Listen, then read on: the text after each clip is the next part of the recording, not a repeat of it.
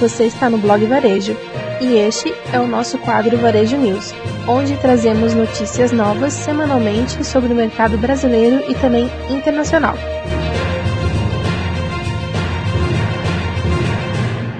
Varejo News, segunda-feira, dia 28 de setembro de 2020. Todas as notícias aqui citadas estarão referenciadas na descrição desse podcast. Varejo farmacêutico cresce dois dígitos, mas setor enfrenta desafios. O setor movimentou cerca de 79 bilhões de janeiro a julho, com faturamento de 12,7% superior ao do mesmo período do ano passado. Mas apesar dos números, as incertezas em torno da Covid-19 e o maior nível de exigência do consumidor impõem desafios extras para as farmácias e drogarias. Paulo Paiva, vice-presidente Latam da Close-Up Internacional, destacou alguns desdobramentos da pandemia para a cadeia farmacêutica. Por pressão de custos, a indústria tende a promover uma migração estratégica dos princípios ativos hoje concentrados na China e na Índia. Olhando para o varejo, as projeções de queda do PIB afetam a renda do consumidor e fazem despencar a cobertura de saúde privada. Em médio prazo, isso poderá criar barreiras para acesso a medicamentos e comprometer as atuais margens do setor.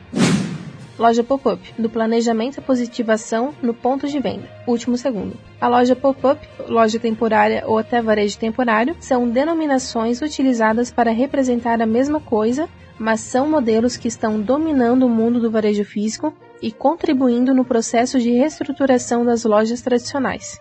A indústria foi avaliada em 50 bilhões de dólares em 2016 e em 2017 movimentou 84% das vendas de Black Friday e Cyber Monday. Em 2019, a projeção da The Storefront foi de 27,73 trilhões de dólares de vendas no varejo global. E apesar do momento atual, esse modelo de loja continua a crescer, já que cada vez mais marcas descobrem a estratégia como uma forma de experimentar e inovar.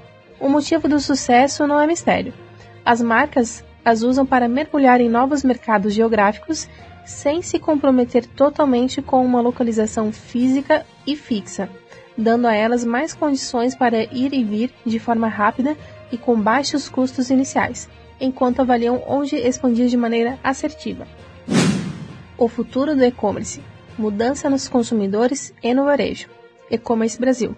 Rodrigo Marucho, especialista em e-commerce e um dos conselheiros do E-commerce Brasil, trouxe um olhar bastante pertinente sobre as mudanças de comportamento do consumidor e dos varejos físicos e online. Em sua análise, apresentada na Conferência E-commerce Brasil Paraná 2020, ele trouxe a preocupação sobre a preservação do DNA do varejo. O lojista precisa sim se atualizar com as tecnologias que chegam, uma vez que elas contribuirão para alcançar mais clientes. Porém, o servir bem, saber ofertar, conversar com o público, entendendo a sua região, enfim, tudo que aquela vendinha do bairro fazia deve ser mantido completando que uma empresa que perde o seu DNA deixa de ser uma comerciante. O futuro do e-commerce tende a sofrer alterações, segundo Marucho, e isso não se dá somente pela pandemia, mas de um modo geral. Ele define essa geração como micro-ondas, quer tudo pronto em 3 minutos. Não temos paciência e estamos mal acostumados a ter dores resolvidas com muito mais eficácia. Por esse motivo, é preciso reduzir o atrito em todos os pontos de contato do cliente, trazendo mais fluidez. A pessoa não pode sentir que está perdendo tempo de vida ao realizar Vendas no varejo. Comércio online cresceu em seis meses o mesmo que em seis anos no mercado e consumo. A pandemia provocou um salto na participação do comércio eletrônico no total das vendas do varejo no principal mercado consumidor do país. Entre janeiro e junho deste ano, a fatia do comércio online total do estado de São Paulo passou de 2,9% para 3,7%, um avanço de 0,8 pontos percentual. Foi a mesma taxa de crescimento registrada entre 2013 e 2019. Em apenas seis meses de pandemia, a participação do comércio eletrônico no varejo cresceu o equivalente equivalente a seis anos anteriores, afirma a assessora econômica da Fé Comércio de São Paulo, Kelly Carvalho. A perspectiva é que a capital paulista encerre o ano com o comércio online respondendo com algo entre 6 e 7% das vendas do varejo como um todo, calcula a economista. Se a projeção se confirmar, a cidade de São Paulo vai se aproximar do desempenho de Nova York, onde o varejo online responde por cerca de 10% do total. Para o estado de São Paulo, ela acredita que a fatia do comércio online encerre o ano em torno de 5%. Shoppings atacadistas apostam na retomada com expectativa de aumento das vendas. Diário da região. Um dos setores mais afetados pela pandemia do coronavírus foi a da confecção. Com menos renda, sem salário e sem eventos, a venda de vestuários em geral caiu, atingindo em cheio toda a cadeia produtiva. Sem procura para muitas opções no varejo, lojistas diminuíram as idas aos shoppings atacadistas, que recorreram principalmente aos sistemas de vendas online durante a quarentena para seguir com as vendas. Flexibilização do comércio aumenta vendas de veículos. Diário Jornal Contábil. De acordo com a plataforma de intermediação de vendas, quase dois terços dos lojistas já recuperaram o índice de vendas na pandemia. A flexibilização do comércio em grande parte do país já impacta positivamente a negociação de veículos seminovos. Praticamente dois terços dos lojistas já recuperaram o patamar de vendas em relação à média anterior à pandemia, segundo o levantamento da Instacarro, plataforma que realiza a intermediação na venda de veículos. Como muitos estados e municípios começaram a adotar planos de flexibilização do comércio antes de julho, os lojistas puderam aproveitar para retomar os números positivos nas vendas além de continuarem com seus canais digitais, tanto para compra de estoque quanto para venda.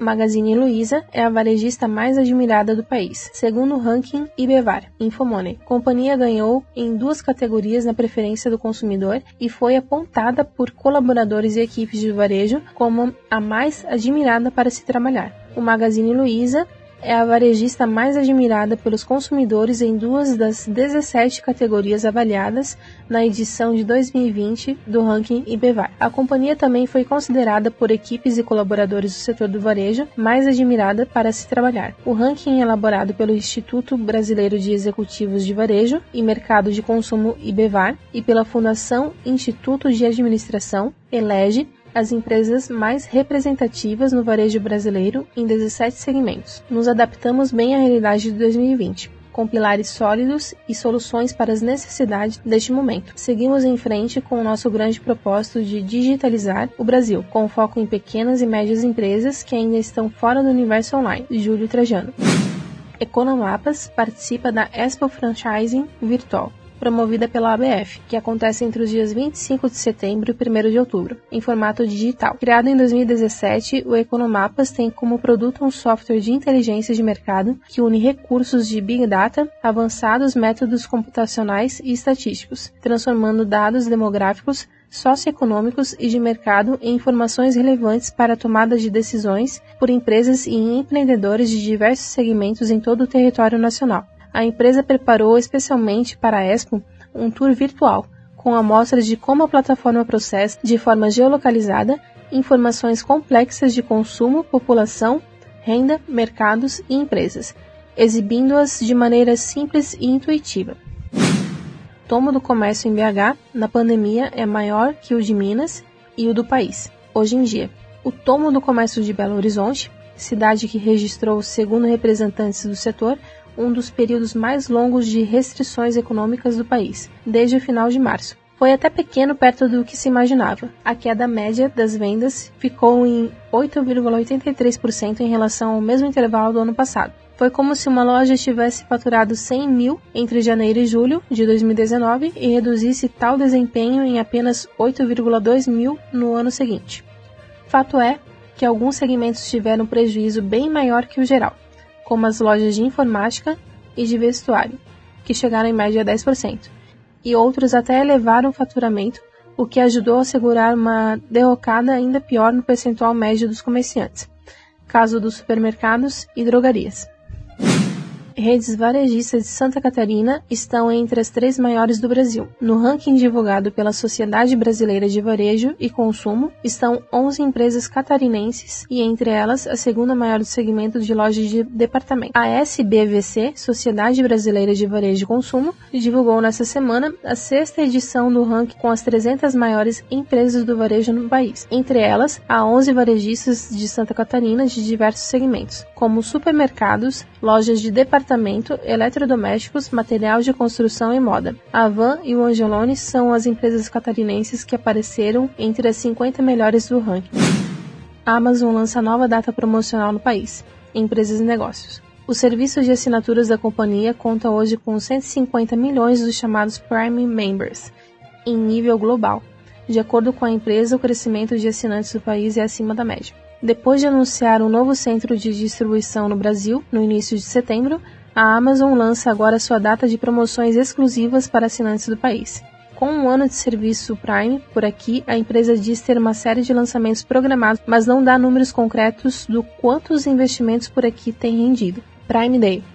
As promoções do Prime Day devem acontecer entre 13 e 14 de outubro.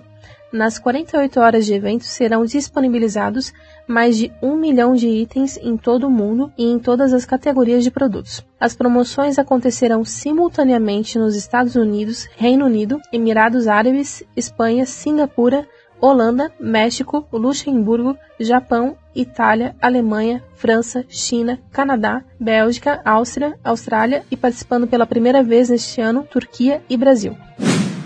Então é isso. Dá o like, segue a gente e compartilhe nas redes sociais. Nos encontramos no nosso próximo podcast. Valeu!